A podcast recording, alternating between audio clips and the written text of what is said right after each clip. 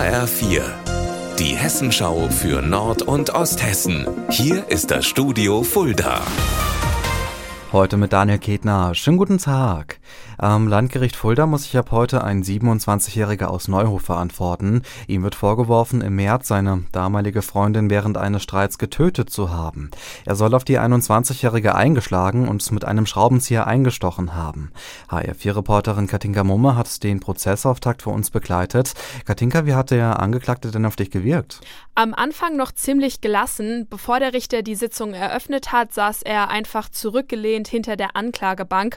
Aber als dann die Staatsanwältin angefangen hat, die Anklage zu verlesen und seine mutmaßliche Tat zu schildern, hat sich das dann komplett gedreht. Der junge Mann war auf einmal total unruhig, hat im ganzen Saal umhergeschaut und auch viel an die Decke geguckt. Und er hat sich dann auch immer wieder über die Augen gewischt, also er hat geweint und er hatte dann auch oft die Augen geschlossen. Die Familie des Opfers sind ja Nebenkläger, waren zum Teil auch bei der Verhandlung dabei. Wie haben die denn reagiert? Die Mutter des Opfers saß als Nebenklägerin dem Angeklagten wirklich direkt gegenüber und während der Anklageverlesung hat sie ihn dann auch starr angeschaut. Alles im Allen wirkte sie jetzt gefasst heute, aber man hat ihr schon angesehen, dass ihr der Tod ihrer Tochter über die letzten Monate echt zugesetzt hat. Der Zuschauerraum war auch voll besetzt. Schon fünf Minuten vor der Verhandlung durften gar keine weiteren Zuschauer mehr rein und da waren waren auch Angehörige des Opfers. Einige hatten sogar T-Shirts an, die mit ihrem Namen und Fotos bedruckt waren.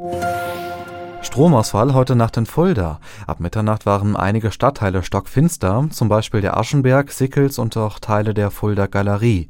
HR4-Reporterin Steffi Mosler, weiß man denn mittlerweile, was zu diesem Blackout geführt hat? Ja, es war ein technischer Defekt am Aschenberg, also auch in einem der Stadtteile, der stockfinster war. Daraufhin kam es ebenso zu diesem großflächigen Stromausfall im Mittelspannungsnetz der Rhön Energiegruppe. So heißt es aus der Pressestelle. Gegen drei Uhr wurde es aber wieder hell. Die Mitarbeiter der Osthessen Netz GmbH konnten das Problem also relativ schnell wieder beheben. Unser Wetter in Nord- und Osthessen.